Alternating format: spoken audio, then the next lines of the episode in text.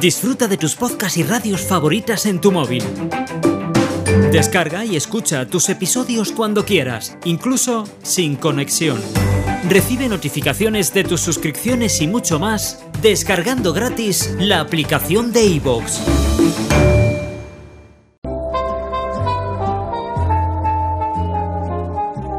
De 5 millones de personas vieron anoche el primer falso documental de la televisión en España. Jordi Évole nos hizo creer, con la Operación Palas, que el golpe del 23F fue un montaje. Te empiezas a dar cuenta que te estás metiendo en un posible lío. Tocaba un tema tabú. Que va a generar eh, polémica. Decía Iñaki Gabilondo que estaba colocada la transición encima de un altar y que no hay que tocarlo.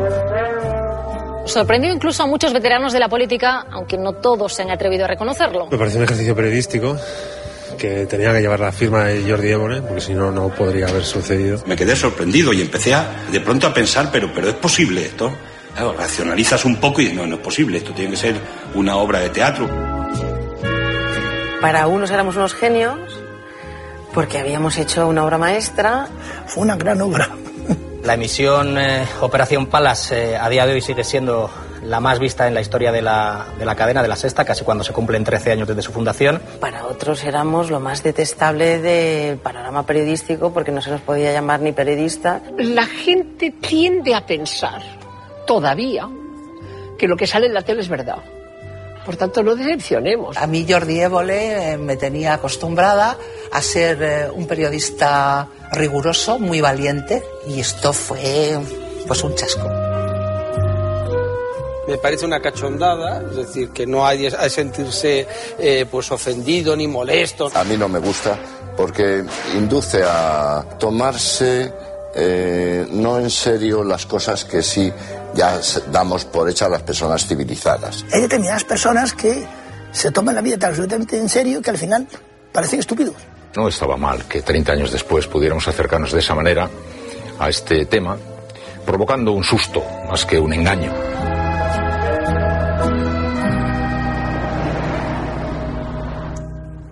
Cuando Salvados cumplió cinco años, Sergi, eh, nos dijiste que eh, la mejor manera de celebrar aniversarios televisivos era o no celebrándolos o invitando a David Trueba, que es lo que hicimos en aquella Sí. ocasión. Esta, en esta ocasión no hemos podido traer a David Trueba porque nos ha dado la mejor excusa que se puede dar para no venir a un programa, que nos ha dicho que está haciendo obras en casa. Y entonces he pensado, pues para evitarme la crítica, voy a invitar a quien lo escribió, que es a Sergi Pamias. Es compatible con que te siga haciendo la crítica. Tengo que decir que si Iñaki Gabilondo no me hubiese dicho que sí a participar en Operación Palas, yo no lo hubiese hecho, Iñaki. ¿Sí? Te lo digo en serio. O sea, me echas encima la Por- responsabilidad. totalmente. ¿Lo volverías a hacer? No. ¿En serio? Vamos a ver.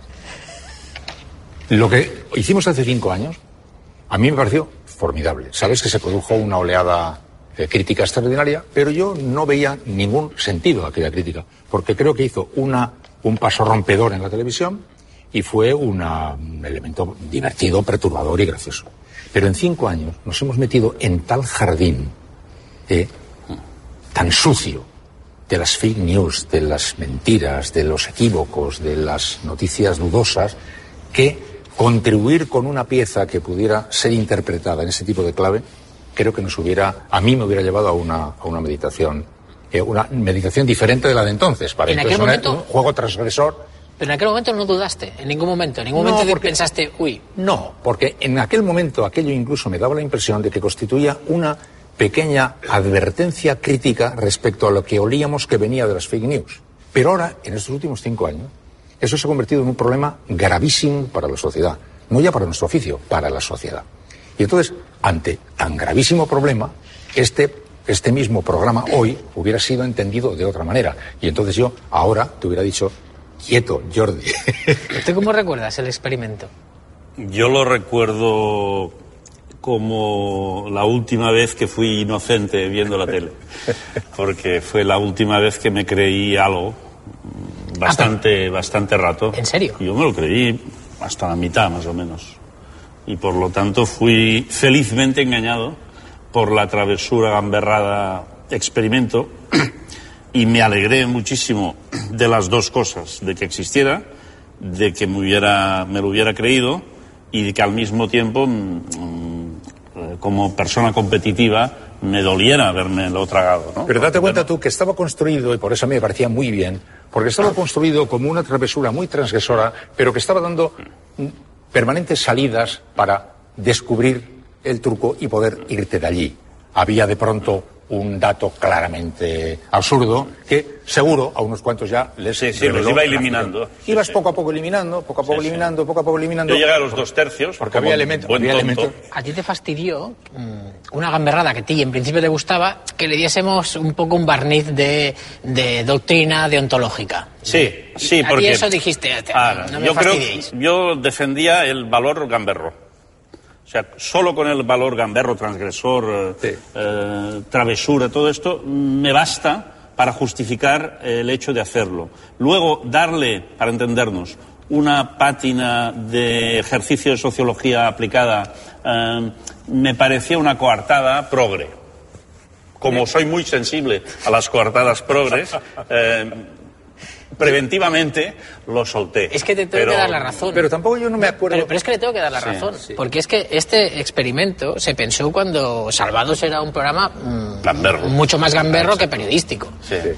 Y cuando ya nos habíamos puesto más serios, ya lo Claro. teníamos elaborado y dijimos, hostia, Hay que darle, hay que no- darle. nos falta una coartada progre para, para defendernos. Yo no, sin embargo, no sé, lo debisteis hacer sin contar conmigo. Porque yo, en la Tú eres reunión, la gran coartada en la progre. reunión en la que se tomó la decisión de darle la coartada progre, yo no estaba. ¿eh? Es que no Yo estuviste en ninguna. No, cuando me lo contaste, me gustó la transgresión, la travesura, la audacia televisiva que rompía cosas, el juego que se iba a producir de espejos. Me pareció también interesante en ese sentido, ¿no? Fíjate, os voy a decir una cosa que me pasó a mí.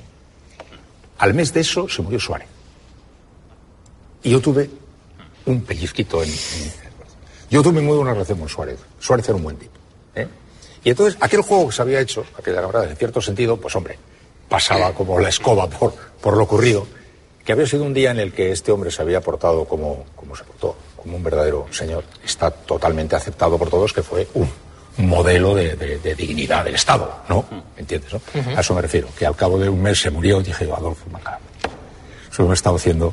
haciendo Bueno, porque en tu posición tampoco, es de- decir, tú arriesgabas más, porque tú de algún modo dabas un, eh, o sea, el- cuando Jordi te lo pide a ti, está eh, explotando tu credibilidad. Entonces, tu credibilidad está muy ligada a esa historia de España, digamos. ¿Podemos, ¿Podemos pedir perdón o qué? Porque es un tema muy sagrado, ¿eh? para, para los que pasamos en ello, esto fue muy hostia. Yo creo que Operación Palas al principio nace como una broma, porque sencillamente eh, imaginándolo nos lo pasábamos bien. Eh, nosotros veníamos de una etapa en la que hacíamos humor, en la que hacíamos gamberradas. que me ha tocado el número, el 71.400. ¿Sabe qué pasa? Que me, que me, que lo- me lo puse en un tipo de estas batas. lo trae- y lo trae Sí, pero, pero es que lo puse en las batas y, y, Y la no- y la la he lavado y no me di cuenta. Y en Madrid ha tocado íntegramente el segundo premio. A pedir ayuda a Mari Carmen, una señora que compró un décimo y lo olvidó dentro del bolsillo de la bata que metió en la lavadora. Todos los medios, todas las teles que estaban allí se lanzaron de cabeza sobre esa señora que ni había ganado el premio, era una actriz y claro, esa mujer fue pues eh, portada y fue eh, expuesta en todas las televisiones que durante la mañana necesitan explicar esa historia, ¿no? El arranque de Operación Palas, la gestación, la idea de gestación es una idea que se cuece muy, muy lentamente. Eh, vimos un sábado por la noche una noche temática de la 2 donde se emitía eh, Operación Luna. que es ese documental que, que a muchos nos hizo creer durante mucho rato que no se había llegado a la luna, que lo rodó Kubrick y, y ese fue el documental, la raíz de la idea, digamos. Y creo que ya ese verano Jordi dijo que él veía que había un momento histórico que era perfecto para, para hacer nuestra versión en España con Operación Palas, que era el 23F. A mí me llega, cuando aún estamos en la temporada de Salvados, para ver si puedo hacer un presupuesto aproximado. Y un poco para eh, justificar delante de la productora, ¿no? de la empresa, eh, los medios necesarios para poder hacerlo y luego también vender la idea a cadena. Pues lo recibimos con sorpresa. La propuesta nos la hace Jordi, eh, creo recordar que fue un año antes de la emisión. La cadena lo primero que dijo es, lo compro, me gusta, ahora bien, eh, van a caer hostias como panes. Entendíamos que iba a suscitar eh, polémica, entendíamos que era un experimento televisivo arriesgado, pero lo vimos con muchísima emoción y con la sensación de, de hacer algo que merecía mucho la pena. Entonces ese verano, mientras se escribía el guion, fueron a intentar convencer a gente que queríamos que participase. Las primeras, los primeros encuentros fueron un fiasco absoluto. Felipe González dijo que no, obviamente, porque tiene mucha más información de la que podríamos nosotros dar en el programa. Y la luz se enciende absolutamente cuando Iñaki Gabilondo dice, oye, para adelante, yo participo. Estamos en una disyuntiva de futuro, de sí o no, de vida o muerte. O la democracia cuajaba o estábamos condenados a vivir en los sótanos de la historia o a regresar a épocas verdaderamente catastróficas. Metes en un programa Iñaki Gabilondo y, bueno, eso ya te da como un poco cuenta de, de, de, que el programa no va a ser una tontería o va a tener una cierta, una cierta calidad, ¿no? La calidad de los invitados, los mentirosos, era una calidad buena. Es decir, claro, estaba desde Ansón hasta Iñaki Gabilondo, eh, estaba Ónega, estaba gente de mucho peso, ¿no? En principio me lo tomé con algo de incredulidad, porque no sabía exactamente eh, cómo se pretendía hacer, si era una cosa cómica, si era una falsificación. El proceso de, de creativo de Operación Palas, claro, está basado mucho también en buscar cosas que sean verosímiles. Por ejemplo, hay un momento en el cual recuerdo que cogemos una entrevista de años después de Adolfo Suárez, donde eh, decía que eh, estaba hablando sobre su dimisión y hay un momento en esa entrevista donde va a decir algo y para y dice, bueno, no lo voy a contar. Como consecuencia de la erosión de imagen que yo había estado sufriendo durante muchísimos años y el acoso impresionante que me fue, a que fui sometido por el Partido Socialista y muchos, bueno, no voy a hablar. Esa imagen era muy potente porque tú la veías y decías, bueno, ¿qué quería decir Suárez en esa entrevista? Bueno, lo vamos a coger y vamos a decir que lo que quería contar era que le habían obligado a dimitir para que hubiese una sesión en el Congreso de los Diputados para hacer ese golpe falso. Evidentemente no es verdad, pero la gente cuando ve esa imagen de archivo dice, coño, a lo mejor sí. Como el objetivo era, al menos durante un rato, uh, engañar al espectador, eh, las herramientas que teníamos que utilizar eran las herramientas que utilizan los programas y los documentales que explican la verdad. A la hora de buscar los espacios, la consigna que dimos era muy clara. Señores serios y creíbles en espacios regios e ilustres. Bromeábamos con el guion diciendo, tú no te preocupes, escribe el guion que quieras, que yo después te rodaré un pasillo y te lo vas a creer, porque con un pasillo y una luz sugerente y una música así un poco de thriller casi cualquier cosa que digas eh, va a ser creíble. Y, y efectivamente así fue. El lugar ya está decidido. Será el Congreso con todos los diputados en el hemiciclo. Dependiendo de si el personaje estaba de acuerdo o no con la tesis de que sobre el 23F no está todo claro, igual sí que añadía muchas cosas. Eh, Jorge Bestringe está convencido de que lo que explicábamos se acerca bastante a la realidad. ¿Por qué no? ¿Por qué no? Yo está claro que lo que se quería decir es que había una implicación clarísima de la Casa Real en el 23F. Cosa que todos los periodistas negaban, pero hasta los gatos afirmaban. Como yo el 23F he preguntado tanto en el Congreso de Diputados, preguntas parlamentarias, ¿no? Que no me han contestado. Nunca conseguí romper el muro de silencio y entonces, bueno, era una oportunidad para interpretar un papel que me parecía muy interesante. Para mí, los políticos actuaron no igual, es que muchísimo mejor que actores profesionales. Tengo cara de profunda convicción. Mucha Es que la política tiene un componente formidable de interpretación. Yo he visto mucho teatro en mi círculo Congreso de Diputados y sobre todo cuando un partido depende del momento político que vive, dice una cosa y en función de la correlación de fuerzas dice exactamente la contraria. Por tanto, bueno, yo creo que lo que hay que creerse a los políticos es la pasión con la que interpretan ese papel.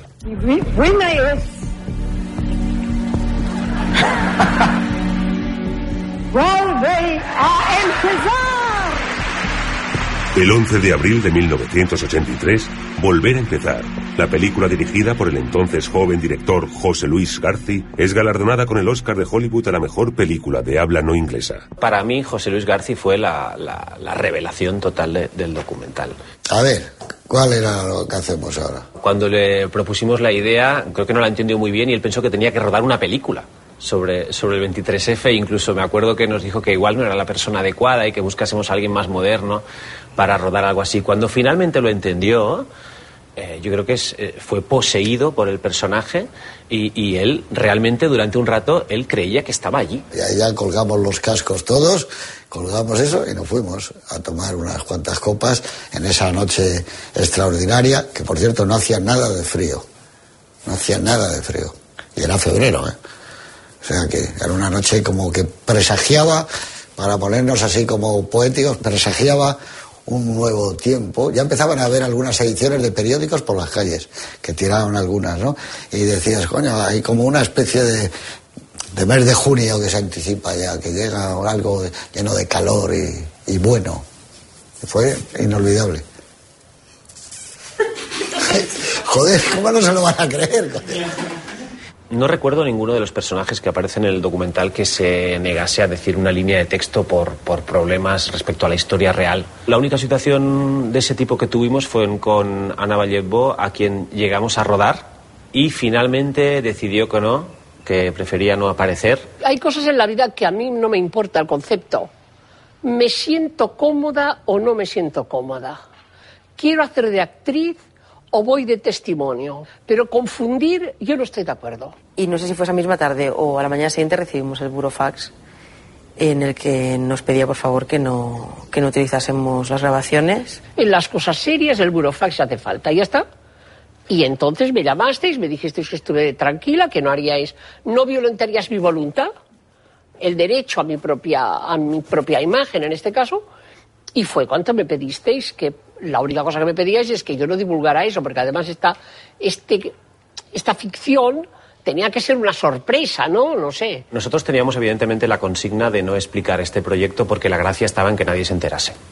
Por lo tanto, lo llevábamos con todo el secreto posible. Todo el mundo que ha participado en eso, a lo mejor más de 50 personas, seguramente, entre 50 y 100 personas, y nadie se enteró de nada. ¿Cómo se iba a filtrar? Si, si, si alguno de nosotros lo filtraba, era prácticamente un torpedo bajo la línea de flotación de, de Évole. Eso no se podía hacer, eso no era ético. Me dijeron que no contara y no conté. Pues estoy acostumbrado a, a no contar cosas y pues no conté. El único momento en el que eh, pensamos que a lo mejor eh, se podía saber fue un momento en el cual un periodista del mundo, Gonzalo Suárez, llamó a, a Jordi directamente, si no recuerdo mal, Y le digo, Jordi, nada, simplemente que, que me han contado que estás haciendo una cosa del 23F. Entonces él me interrumpe y mm, ahí es donde empieza la cosa un poco rara. Porque Jordi es muy buen entrevistador, pero como entrevistado ahí demostró que es, que es un desastre. Eh, me contó todo. Yo no tenía ni idea. Yo pensaba que estaba haciendo un reportaje normal y empezó a decirme, Gonzalo, tío, no me jodas, porque lo que estamos haciendo. Entonces me contó absolutamente todo lo que había pasado. Eso generó una alarma en nosotros de uy, uy, uy, que se nos rompe el juguete. Eso no, eso, eso lo vivimos nosotros y realmente fue una llamada que nos dejó bastante eh, congelados. Hay una cosa también bastante inédita para mí en, cómo se gestó Operación Palas, es que al final mm, el secreto de, de que se había hecho eso lo sabían pues como mínimo 50 personas y no se filtró. El, el único que estuvo a punto de filtrarlo fui yo, a un periodista del mundo, a Gonzalo Suárez, que me llamó un día y se lo conté todo, porque soy un inútil. Pero, pero, pero, y luego le dije, hostia, pues no lo publiques, y no lo publico. Pero realmente que 50 personas en este país, 50 españoles, guarden un secreto, me parece como bastante inédito Bueno, en un- en, un, el mo- en un el- país de cotillas. El morbo del objetivo era superior. La satisfacción que daba eh, colársela a tanta gente, ¿no? Era aún más española que, que- que lo otro. Pero además yo creo que Morbo tenemos, sobre morbo. que tenemos precedentes que son las urnas. ¿eh? Las urnas lo sabían 200, 300 personas. Ah, las urnas del 1 las de urnas octubre. del 1 de octubre en Cataluña lo sabía mucha más gente y nadie se enteró. Pero eran catalanes, no eran españoles. Bueno, he dejado que lo dijeras tú. Yo te, he Porque re- yo he yo te he visto- centrado la pelota. He visto un charco y he dicho, písalo. Te he dejado que lo, que lo remataras tú. Ahora, esto que acabo de decir, descontextualizado y bien organizado en unas cuantas cuentas de Twitter, es viral. Y, y mira Évole que ya dice que los españoles, los Para el catalanes carnaval no de Cádiz españoles. había una de estas, un grupo de estos que, que hacen coplas que estaba muy divertido porque empezaban una canción y se paraban a los tres segundos porque empezaban a ver No, eso no se. Seguían y no podían, No podían avanzar. avanzar porque cada palabra eh, daba lugar a, a una, a un riesgo de, de- de falsa interpretación. Hay otro elemento que también eh, le toca de cerca a Iñaki y es que hubo eh, un periódico como El País que salió muy en contra en su línea editorial de lo que habíamos hecho. Por ejemplo, decía, eh, la intentona golpista del 23F mantuvo con el corazón en un puño a muchos de los españoles en 1981. Reírse de ello tiene muy poca gracia. No sé si internamente a ti, la gente de prisa del país, si te dijo directamente algo de joder, No, no me dijo nada. Además, el país puede tener la opinión que le parezca muy bien y yo no tengo nada que oponer a su opinión. Pero no, digamos que hay un vínculo entre el país Hay y... un vínculo, pero no, no se produjo ningún encuentro de esa empresa conmigo para comentar el particular. Se dijo eso y me pareció muy bien. Yo tenía otra opinión. A mí me parecía que se podía hacer. Ante la No, inquietud... no, no hagas trampas. El comentario del país fue tu máxima y preferida medalla a lo que habías hecho. No te creas que en aquel momento, y aquella semana yo No lo pasé... engañes a yo- la gente yo lo pasé- más. Yo lo pasé bastante mal, te lo tengo que reconocer. Boadella cuando hace Teledeum, Sí. lo que más eh, mm, le, le- le enorgullece es cuando eh, lo excomulgan, digamos, cuando interviene. Pero es que yo te- sufro ese momento también cuando el país me excomulga. Exacto. Y el argumento de que no tiene ninguna gracia reírse de según qué cosas se puede aplicar al 90% del humor. Es decir, que es verdad. Es que es verdad que no tiene ni puta gracia reírse de según qué. Pero la, la- la transgresión, la audacia y el progreso en general del pensamiento, de la reflexión, de la convivencia, radica justamente en avanzar en ese terreno. Yo iba buscando coartadas Sí, y también sí. a- ante esto que decía el país me quedaba más tranquilo cuando veía tu opinión y yo pensaba, bueno, si Pamias habla bien, que él lo sufrió en primera persona, el 23F. Como todos los que teníamos la edad que teníamos entonces. Bueno, pero tú con un plus, que dentro del hemiciclo Estaba mi padre, sí. Mi padre era uno de los diputados que estaba en el Parlamento ese día, sí, sí, en el Congreso de los Diputados, y yo estaba con otro plus, que en lugar de estar en casa, estaba en la mili, haciendo la mili en el, eh, la gloriosa infantería del Ejército Español, 1981, Vitoria, Hostia, esto no lo sabía. Regimiento Y- y hubo Flandes. Ruido de, ruido de sables hubo, Hubo ese- ruido de sables, más, más rumor de sables que ruido. Tu madre tenía que estar encantada, ¿no? Mi madre encantada. El, el- el marido en el Sí, hemiciclo, y el los hijo en la dos, mili. y el hijo y el padre mentalmente se conectan a través de la wifi de entonces, que no existía, que era paranormal. Entonces yo pienso en él y él piensa en mí. Tú, Iñaki, que decías que en Bueno, cinco... es que no, no- no quiero ni recordar ese día porque todavía siento escalofríos, ¿no? Cuando creo ves me entrando al ejército en, Por eso en me, permitía participar en la broma porque yo había vivido con una intensidad posiblemente superior a la, bueno, superior al 99,9% de los habitantes de este país, a los que estaban en el Congreso. Porque yo fui de los pocos, si no fuera el único, que vio el asalto en directo cuando no se retransmitió en directo. Porque yo tenía en mi despacho de director de informativos de la tele los monitores y recibí la señal. Es decir, yo vi el asalto al Congreso cuando no se sabía cómo acababa. Porque hay mucha gente que piensa que se estaba dando en directo No, cuando no no se estaba dando en directo. No sé en directo, no. sé en directo. Y otro, otro detalle que mi padre era diputado comunista y cuando se puso en el suelo al, al oír los primeros disparos, se comió la agenda. Procedió, como buen eh, político educado en la clandestinidad, a comerse la agenda para que nadie pudiera, en caso de ser detenidos y represaliados y torturados, como habían sido, volver a empezar, ¿no? Entonces, imagínate un señor ya mayor, porque en el, en el 81 mi padre era el 14, o sea que calcula, eh, en el suelo, cogiendo su agenda y croc, croc, croc, croc, croc, croc, comiéndose la- la- las, las páginas, las hojas de la agenda. ¿Estaba cerca de Carrillo, tu padre? Sí, en el grupo parlamentario, sí, sí. Decía Iñaki lo de que en cinco años han cambiado mucho las cosas. Eh, hablábamos de lo del país. Igual el país hoy no hubiese hablado tan mal tampoco de- del programa del 23F porque también han cambiado mucho las cosas en el, en el periódico. No, pero es que es evidente que el periodismo hoy estaría seguramente haciendo comentarios parecidos a los de hace cinco años, porque ahora ha crecido, ha crecido la precaución, ha crecido la precaución. Por un lado ha crecido la autocensura, y eso puede ser, eso es muy malo.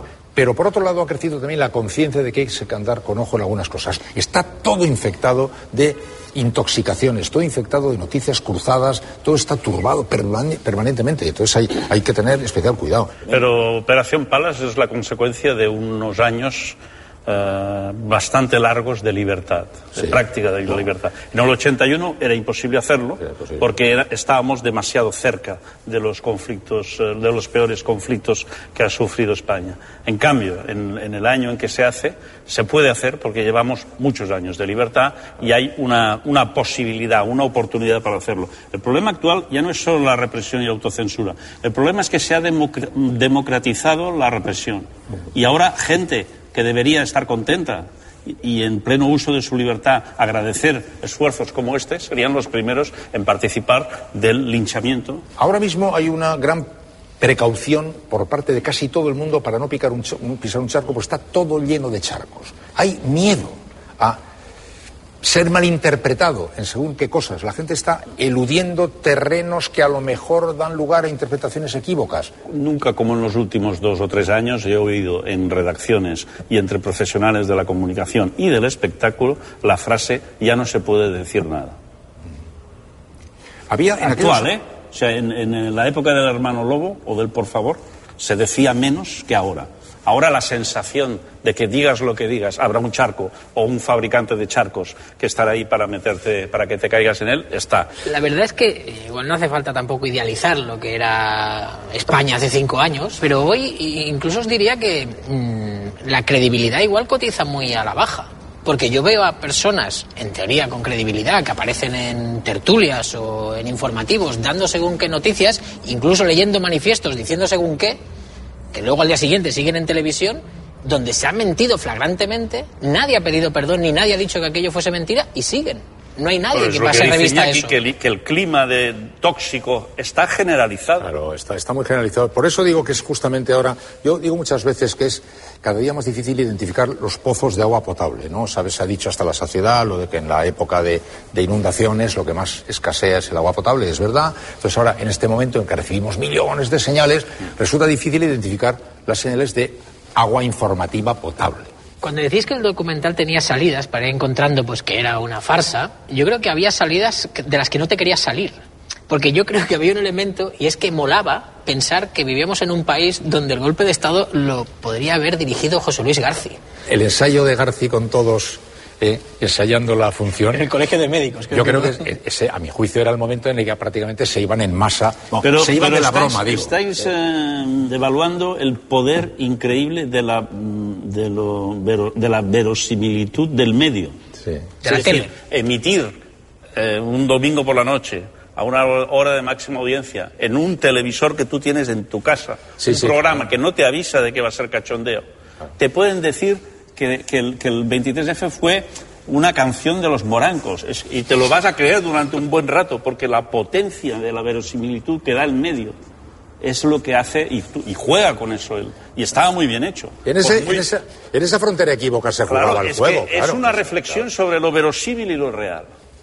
Vosotros jugáis con un género, que es el género del documental histórico retrospectivo de una verdad no confesada que se explica retrospectivamente. Esto es un, es un clásico. Entonces la gente lo ve con esos ojos. Pero Y realmente, lo que y- y- aparte, influyes en la puesta en escena. Igual que aquí, cuando tú utilizas por enésima vez el recurso de poner estas tenues luces eh, villarejistas o puigdemontianas, pues estás montando un- una escenografía como si fuera una obra de Ibsen. Pero no lo es. es un puto programa de televisión. Exacto. ¿Quieres Un decir? poco más de luz tampoco les vendría mal. Afirmativo.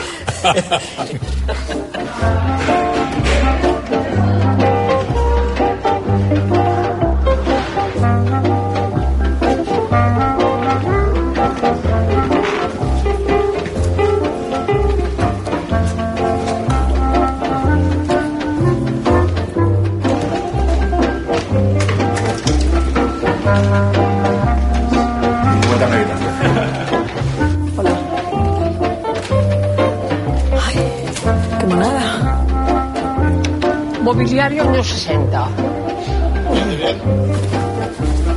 Bien.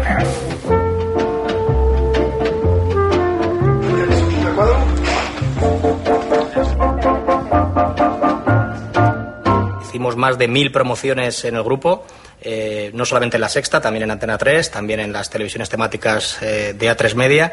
Llegamos a contactar con el 85% de la población. Es decir, son coberturas que es muy, muy complicado, por no decir casi imposible, que adquiera ninguna campaña publicitaria ahora mismo en nuestro país, ¿no? Sabíamos todos algo. Yo no sé cómo aquello se bien. Este tema siempre ha sido tabú. De esto no se habla nunca, ¿eh? Habrá quien lo niegue todo. Teníamos que hacer eh, que el espectador eh, sintiese necesario e imprescindible que esa noche se asomase a, a la sexta, ¿no? Eso provocaba entusiasmo, que es una cosa que eh, la tele es muy difícil que provoque, o la, la, la intención de ver un programa, ¿no? Las redes sociales, que ya en aquel momento, pues evidentemente tenían mucha importancia, el, el boca a oreja seguramente que contribuyó, ¿no? A que cada vez más personas, a medida que avanzaba la emisión, se fueran incorporando, ¿no? Fue como una especie de contagio, ¿no? De, de esos momentos como de la tele de hace muchos años, de, hey, tienes que estar viendo esto, por favor.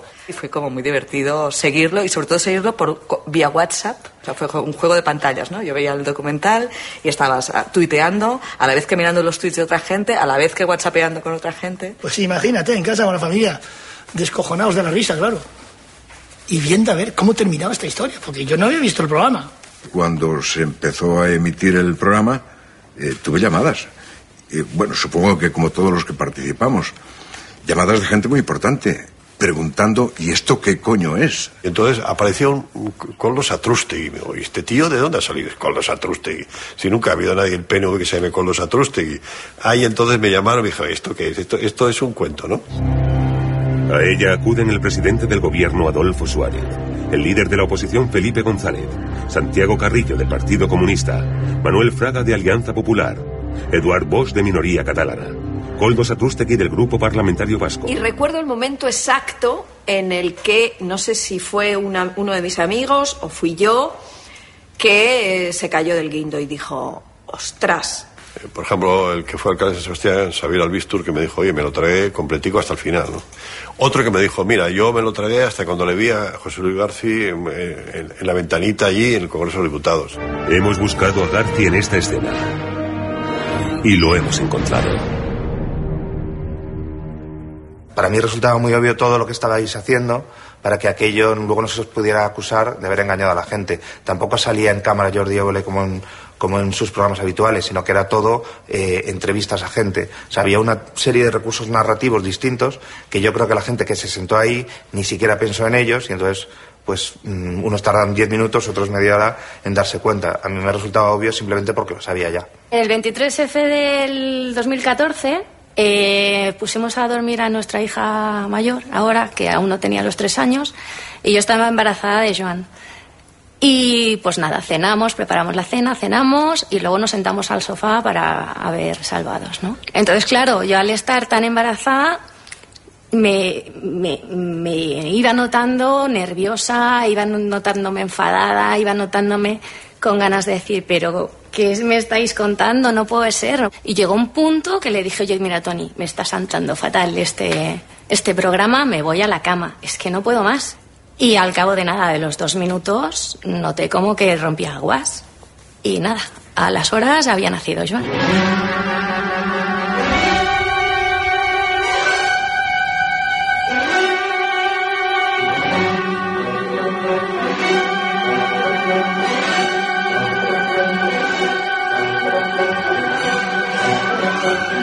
Algunos hablan de la, de la noche de la emisión de Operación Palas como, oh, haciendo broma, como la noche de los tweets borrados. Porque claro, lo que sucedió es que la gente iba viendo ese tremendo escándalo que se explicaba en el documental y empezaban a tuitear, esto es una vergüenza, fíjate, hay que ver, ¿no? Eh, creyéndoselo totalmente. Cuando se explica que, y se empieza a ver que todo aquello es broma, muchas de esas personas pues que tienen un momento de apuro, de vergüenza, pues dicen mejor lo borro, ¿no? Porque no voy a hacer el ridículo.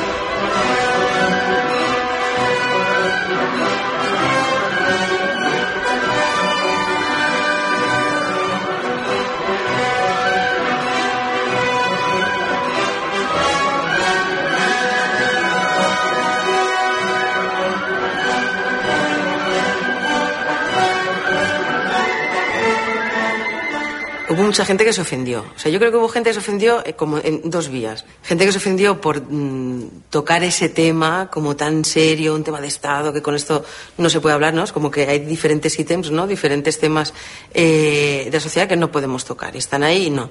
Y luego gente que se ofendió porque de entrada se lo creyó y luego vio, pues que no, que, que, que era mentira. También alargó mucho, digamos, esa crítica el hecho de que eh, se denunciara el incumplimiento del código deontológico eh, por parte de la Federación de Asociación de Periodistas de España. Precisamente fue a través de, de, las quejas, de las reclamaciones que llegaban a la Asociación de Usuarios de la Comunicación, con posterioridad a la emisión del programa, fue por lo que la asociación, digamos, adoptó la, la decisión de, de, actuar en este sentido. ¿no? ¿Cuál es la vía que estaba a nuestro alcance? Porque los conocemos, hemos trabajado con ellos, hemos presentado otros casos en alguna ocasión, pues será la, el Comité de Quejas eh, y de Ontología de la, Federación, de la, de la FAPE, ¿no? de la Federación de Asociaciones de Periodistas, y allí presentamos una reclamación. A mí me parece que, que al, al, punto de denunciarlo es una barbaridad. O sea, no era más que un espectáculo de los que se han metido eh, en, en la televisión. O sea, para denunciarlo no era. Pues eh, al final la Comisión de Quejas y Deontología se tomó su tiempo, pero básicamente desestima nuestra reclamación. Y la desestima porque considera que no es un programa informativo. Y después también nos encontramos que toda una generación de periodistas eh, mayores consideraron que Jordi Evo le había acabado su propia tumba, eh, que la credibilidad de Salvados estaba en entredicho. Una semana después voy a dar mis clases a la Facultad de Política y veo que hay un sector del comedor pero que es que no me hablaban. Y con, cara seria. Me levanto y digo, bueno, ¿qué, qué, qué os pasa conmigo? Que eres un cabrón, porque no avisaste y nos lo creímos. Me di cuenta en ese momento que, claro, para ellos, analistas de la política, sociólogos, politólogos, eso de haber picado el anzuelo era una humillación. Durante la emisión de este programa, me llamaron muchas personas para preguntarme, ¿has visto Ana? Ahora dicen que todo fue mentira. Y a mí casi se me caen las lágrimas, porque habíais conseguido que picara mucha gente. No vale, créeme, no vale. Para mí, eh, Operación Pala supuso un antes y un después eh, con Salvados. De hecho, lo dejé de ver durante una gran temporada. No he vuelto a verlo de la misma manera. Los géneros no hay que mezclarlos. Es decir, si vas de informativos, puedes hacer un informativo más o menos eh, de reality show. Pero si vas de informativos, vas de informativos. Y si vas de otra cosa, de un guion novelado, lo que sea, vas de otra cosa. Pero yo no creo que esté bien hacer esto. Es, es una posición, ¿eh? No hubo mentira, porque al final se dijo, jejeje, no es así. Bueno, por tanto, lo que hay es una eh, bufonada en el buen sentido de la palabra, ¿no? No, no en el mal sentido de la palabra. ¿Perdonamos fácilmente la mentira en, en, este país? Hombre, más nos vale. Sí, yo creo que si no estaríamos sí, muertos. Yo creo que sí. Pero de todas maneras también, como digo, la mentira eh, es una cosa distinta. La mentira tiene vocación de, de, durar, o sea, de engañar y que el engaño no, no, se, no, no se resuelva a, los, a, la, a la media hora. Esta fue una mentira de corta duración, porque justo en el momento en que terminó se contó que no era verdad. La mentira es otra cosa. Y la mentira tiene otro peligro y otra. y se perdona peor. Porque la mentira tiene vocación de, durar, tiene vocación de penetrar como un veneno, colocarse, hacer cuerpo ahí y quedarse metida, ¿no? Esta no era una mentira, esta era una travesura mentirosa, pero acababa haciendo ese ejercicio de, de, de, de señora, señor, Alejop, no era verdad, ¿no? En el conejo no estaba dentro de la chistera. Hemos tenido casos de gobiernos que han vuelto a salir elegidos después de haber demostrado, incluso judicialmente, que habían mentido. Es decir, que yo creo que hay una relativa, un relativo castigo. Es decir, la mentira en los últimos cinco años se ha consolidado como materia prima en nuestro sector, seguro, pero además en el sector político, es decir, como instrumento político de, de resolución de conflictos y de conseguir de falsa resolución, porque los conflictos permanecen, y en España en estos momentos lo estamos viviendo, y esta no hace falta que me la remates, eh, eh, la mentira tiene un, un, potencial brutal. ¿Por qué? Porque la, la, verdad es mucho más cara, mucho más, requiere mucho más esfuerzo y más compromiso por parte de los que la practican. Hay también una tendencia ahora, hemos hablado ya mucho de fake news, pero que hay mucha gente que dice, pero ¿por qué hablamos ahora tanto de fake news si este tipo de trolas informativas han existido siempre? Sí, bueno, han existido siempre, pero nunca han existido a la velocidad a la que ahora se propagan y con la extensión con la que ahora se propagan. O sea, la globalización y las nuevas tecnologías hacen que una noticia falsa salta en una décima de segundo, en un clic, y se expande por el mundo entero. Eso es absolutamente nuevo. Es decir, que eso es lo que convierte en muy peligroso y muy grave todo, porque puede escaparse de control. O sea, no sabe exactamente cómo detener eh, esa, esa información que circula por todos lados. ¿no? Y por eso ya ahora se está hablando de asuntos de gran importancia. Por ejemplo, la, la sospecha que la propia Unión Europea tiene sobre Rusia, por ejemplo, y su la utilización de las fake news en muchas cosas, a través de canales de televisión, etcétera, etcétera, ha convertido el tema en un tema mayor. Pero el tema mayor es por la imposibilidad de abarcar. Una noticia que surgiera antes en España, podía esto intentar neutralizarla en España. Pero es que ahora aparece y al cabo de un minuto ha circulado por el mundo entero. Lo que ha cambiado es la industria. La industria se ha puesto, hay una industria de la mentira o de fake news eh, que se ha puesto al servicio de intereses políticos o económicos. Por ejemplo, con la victoria de Bolsonaro han descubierto o han estudiado de que los medios convencionales han tenido un papel muy secundario y que lo importante ha sido WhatsApp y Facebook. ¿Por qué? Porque ha habido unos eh, industriales de la mentira que se han puesto al servicio de los intereses de Bolsonaro para crear una cadena incesante de mentiras que iba dirigida a, defender los intereses de. Y eso sí que eh, pone en muy mal lugar al periodismo convencional. Por lo tanto, no es que son las trolas de toda la vida, no, no, no. Son las trolas con toda una industria poderosísima y muy rentable detrás para cambiar la realidad. Antes eh, igual no había industria, pero había artesanos de esas mentiras. artesanos. Eh, artesanos, como por ejemplo los de Pero ahora son 11M, multinacionales. el gobierno que había en Pero España repito- durante el te repito 11M que que, intentaron construir una teoría Sí. para no perder unas elecciones. Pero efectivamente es que la Y mentira... hubo un medio de comunicación, en este caso, que, eh, sobre todo la cadena SER, que intentó explicarle a, a- a la población que, que estaba viendo otra Pero versión si de los ahora- hechos que se tapaba. Pregunto, ¿ahora qué pasaría ante una circunstancia Jordi, como si esa? estuviéramos en, en 13 Televisión y haciendo un programa simétrico a este, estaríamos diciendo las fake news, la cadena SER, aquellos días, mintió. Pero si se ha Es demostrado decir, que no. Bueno, se ha Pero demostrado. qué diferente es ¿Qué todo. importa que se demuestre? Es otra de, los, de las cosas que pasan ahora. Es igual que se demuestre. Lo importante es lo que queda. Y lo que queda es el ruido, porque es un ruido estridente y ensordecedor. Y acaba influyendo, porque queremos estar sordos a según qué verdades. La mentira periodística también se está convirtiendo en negocio porque se buscan clics a partir de la mentira. O a veces a partir de titulares que no son mentira, pero son muy llamativos y que no acaban de decir nada sobre la noticia que te van a contar. Solo un gancho para que tú cliques y la leas. Y hemos intentado buscar la relación entre el clickbait y Iñaki Gabilondo, que, que se ha producido, Iñaki, igual tú no sé si eres muy consciente, pero se está dando el caso de titulares como este, las impactantes declaraciones de Iñaki Gabilondo que no gustarán a la derecha, o, por ejemplo, Iñaki Gabilondo resalta una verdad insoportable sobre ETA que da muchísimo que pensar, o este, que es el zasca de Bea Talegón a Iñaki Gabilondo. Cuando tú ves este tipo de titulares, ¿qué, piensas? Bueno, pienso, eh, esto es viejo también, quiero decir, un titular que no solo no cuenta la verdad de lo que dice dentro, sino que a veces cuenta lo contrario de lo que dice dentro, o que en todo caso exagera lo que dice dentro, es lo habitual. Tal vez ahora, pues está muy exagerado, está estirado, está. Pero es lo de siempre, es decir, el titular como gancho, que en ocasiones llega a ser un gancho que miente, o sea, que, que no dice nada que tenga que ver, con- incluso que lo contradice. Pero es- eso es viejo, ¿eh? ¿De la cultura del zasca? ¿Cómo lo llevas? Uy, es un, es un oxímoron la cultura de Zasca. No, o es cultura o es Zasca, no. Es un concepto despreciable, el Zasca. Como, como anzuelo, como material de derribo para atraer a la gente, ¿no? Es, es eh, eh, eh, los empujones de dos borrachos en un bar, ¿no? Mira, mira, mira. Yo creo que eso se explota mucho, funciona, es muy primario y tiene, es una apelación a los, a los instintos más ancestrales, pero si funciona, allá ellos. Pero Yo- es viejo, ¿no? Sí, Tiene es muy viejo. La palabra es nueva. Simplemente le ponemos nombre a algo que no, no- estaba, no estaba catalogado, pero ha existido siempre.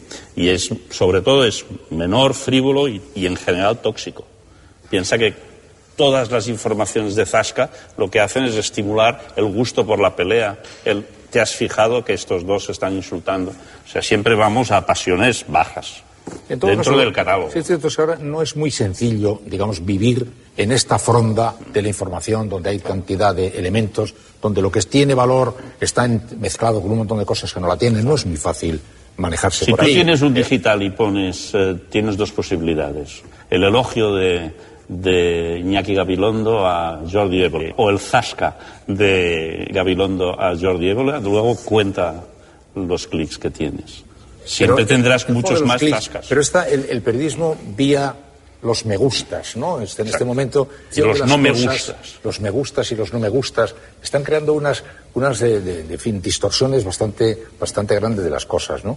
Y el periodismo instantáneo, a acumular clics y clics y clics, ¿cómo se concilia el tiempo necesario para la confirmación de las cosas. O sea, si nosotros decimos que uno de los problemas que tiene la justicia es que es lenta, garantista, mientras que el periodismo es rápido, etcétera, ¿cómo coordinamos el ritmo de la información con el ritmo de la justicia? Que lento es difícil.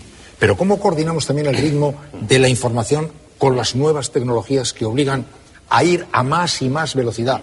proporcionando más y más material, incorporando más y más elementos a esa rueda que no puede detenerse, ¿eh?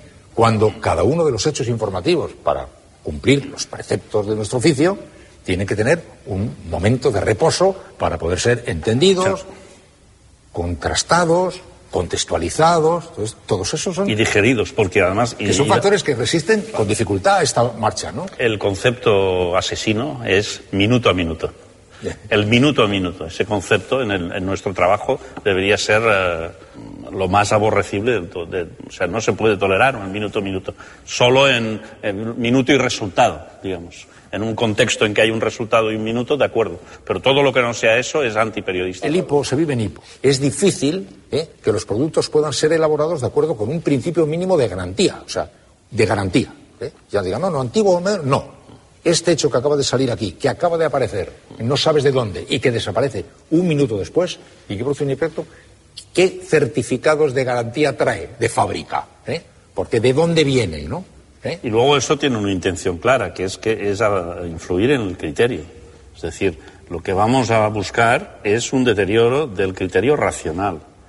Cuanto más emocional es la reacción que tenemos a la actualidad, a favor y en contra, me gusta, no me gusta, este tío quién es, de dónde ha salido, puedo eh, manifestarme en un parlamento eh, imposible o, o ficticio que son las redes sociales, no pienso de un modo racional sobre lo que está ocurriendo. Es decir, que eso no es inocente. ¿eh? No, yo muchas veces me preguntaba cuando, hace años. ¿cómo se cuenta la complejidad? Date cuenta que la complejidad es la verdad, o sea, no hay nada que no sea complejo. La cosa más sencilla encierra una gran complejidad. ¿Cómo se cuenta la complejidad? Y si no se cuenta la complejidad, se cuenta algo que se parece a la verdad, porque no hay ninguna verdad que no sea muy compleja. Para mí eso es lo peor. Cómo se convierte todo en un elemento de una enorme simpleza, de una enorme simplificación. Las cosas no son una enorme simpleza. Entiendo que crees que nos está contando la complejidad. No, no, entiendo que es difícil de contar la complejidad para mí. Y sospecho que la gente, que es ahora el que tiene otra hechura, tiene que fabricarse mecanismos de relato de la complejidad. Porque si no, si no, va a terminar haciendo mucho daño. Creo que está inventando ya fórmulas de relato de la complejidad, porque es capaz de hacer siete cosas a la vez.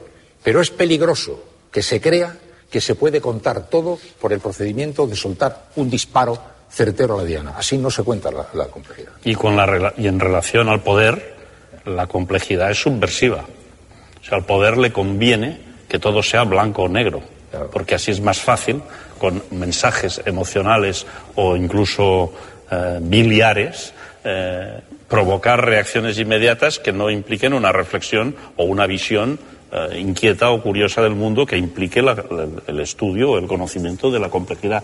Cualquier respuesta de un tertuliano eh, de blanco y negro que sea depende está muy mal visto. ¿Te has fijado tú el matiz que prácticamente ha sido convertido en este momento en una especie de, fin, una debilidad de, fin, caduca? El que quiere matizar es un hombre que quiere escurrir el bulto. El equidistante es el que quiere escurrir el bulto. Todo esto nos está notificando a dónde debería ir ortodoxamente un, un profesional actualmente, ¿no? Blanco, negro, sí, no, no, sí, pero es que así no es la vida.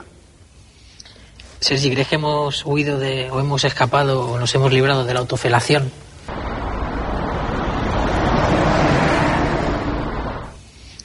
Sergi, ¿crees que hemos huido de, o hemos escapado o nos hemos librado de la autofelación en bueno, este programa? yo tengo una gran admiración por la autofelación, aunque sea a nivel acrobático.